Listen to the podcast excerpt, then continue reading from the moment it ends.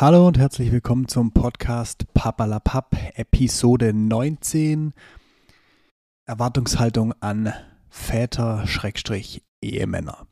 Ich habe mir das Thema heute rausgesucht, ähm, weniger um zu jammern, aber einfach mal um darüber zu sprechen, weil ich glaube, dass, dass sich die in den letzten Jahren oder in den letzten Jahrzehnten die Erwartungshaltung an Männer, an, an Väter oder an Ehemänner, hauptsächlich an die Kombination Vater-Ehemann, extrem verändert hat und dass das teilweise ähm, einfach nicht, nicht wahrgenommen wird, vielleicht aber auch einfach, äh, ja, sag mal, sind wir in diesem Status, dass wir sagen, äh, sind Männer, äh, wir müssen über nichts sprechen. Und ich glaube, wir müssen darüber sprechen. Also ich, ich habe so ein Gefühl, dass, dass wir zu wenig über diese Belange sprechen, A, mit unseren Partnerinnen und B, aber auch so in der allgemeinen gesellschaftlichen Konstellation. Und deswegen Heute mal Erwartungshaltung an Väter.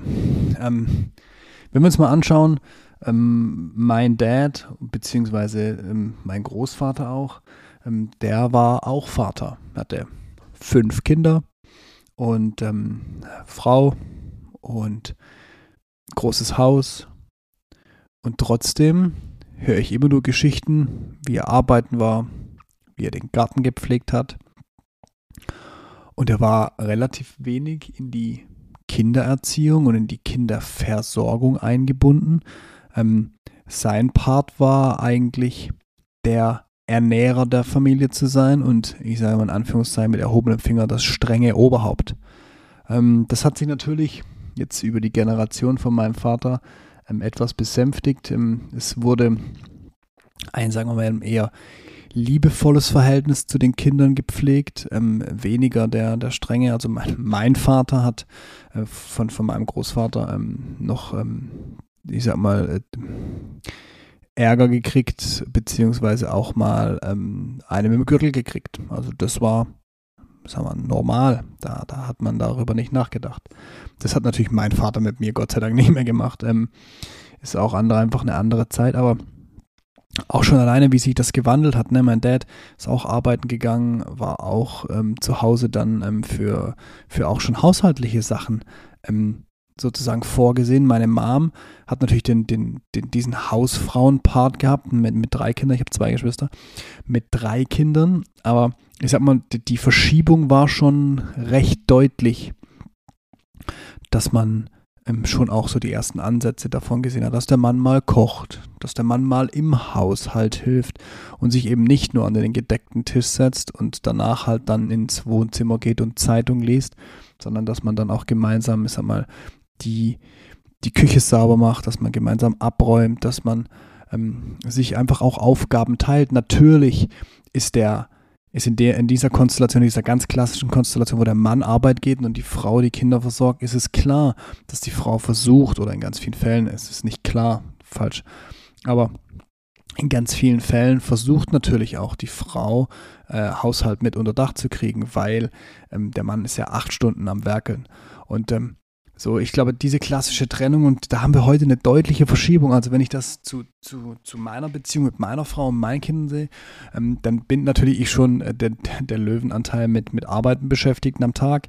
Ähm, das ist einfach das, was, was bei mir am meisten Zeit in Anspruch nimmt, dass ich irgendwie morgens um 8 Uhr aus dem Haus gehe gegen 18, 19 Uhr nach Hause komme, manchmal auch von zu Hause aus arbeite. Das ist, ist relativ flexibel zu gestalten bei mir jetzt, Gott sei Dank, dieses dieses Privileg habe ich.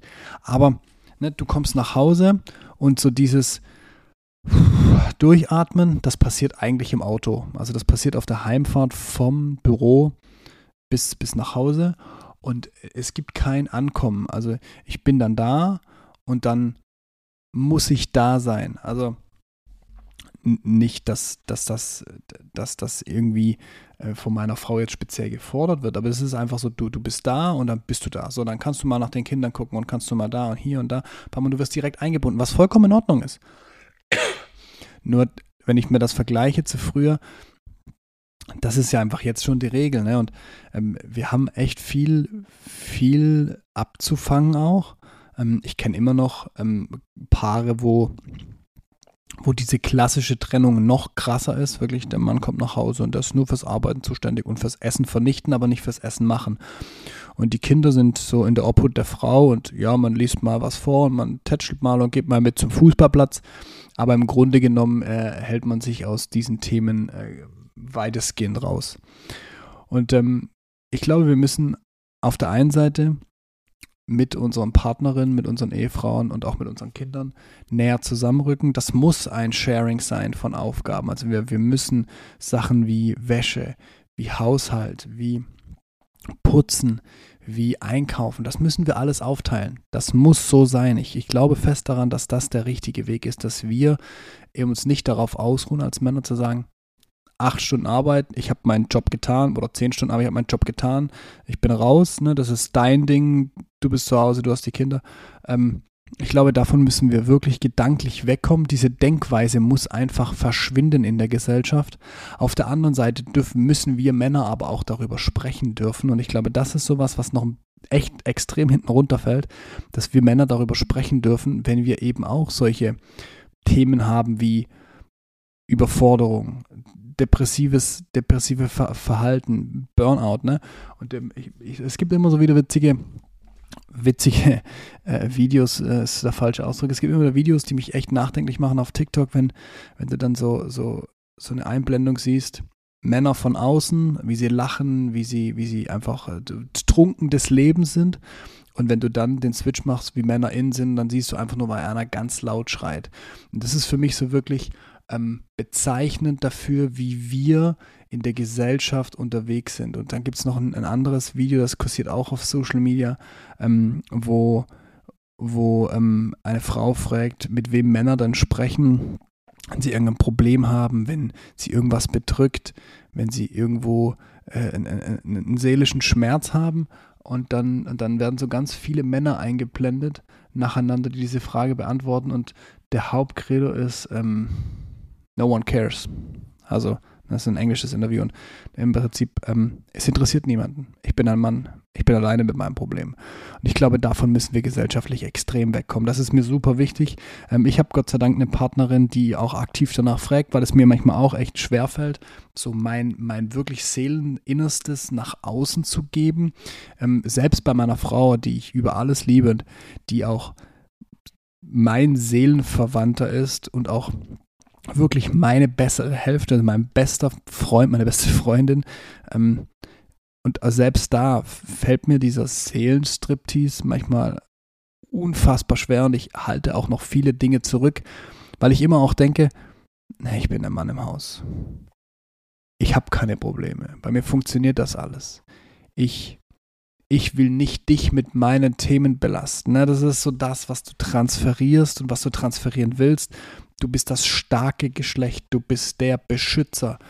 Aber beschützt du deine Familie auch vor dir selber, indem du sie darüber informierst, wie es dir geht?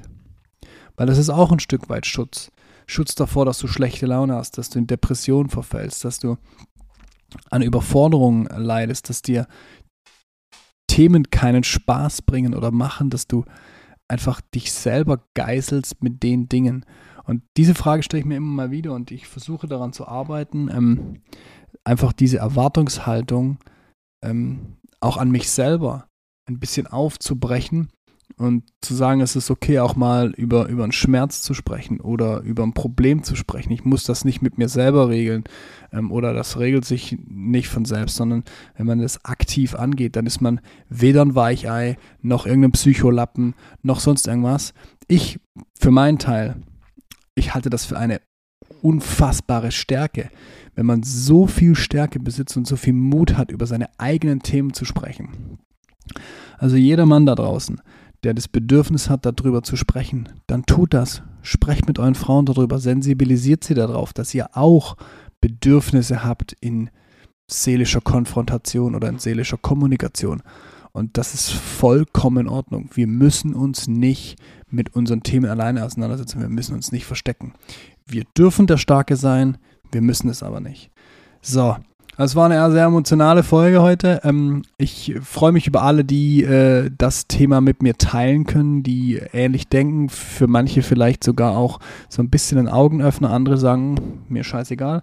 Auch die sind herzlich weiter willkommen, weil wir werden auch ein paar lustige Themen noch haben in der nächsten Zeit. Ich habe mir noch ein paar Headlines äh, überlegt. Ähm, ich werde einmal über die ganzen witzigen Sprüche meiner Kinder sprechen wollen oder allgemein, was ich so aufschnappe. Und ähm, wir waren jetzt auch vor kurzem erst wieder äh, in einem Kurzurlaub und äh, auch auf einem Straßenfest. Da gibt es ein paar lustige, da da gibt's ein paar lustige Dinge zu erzählen. Und von dem her ähm, wollen wir diese Folge für heute abschließen. Die nächste Folge wird nicht lange auf sich warten lassen oder die nächste Episode. Von dem her, ich wünsche euch das Allerbeste für den Tag und für die Woche und äh, ich bin raus. Macht's gut. Ciao, ciao.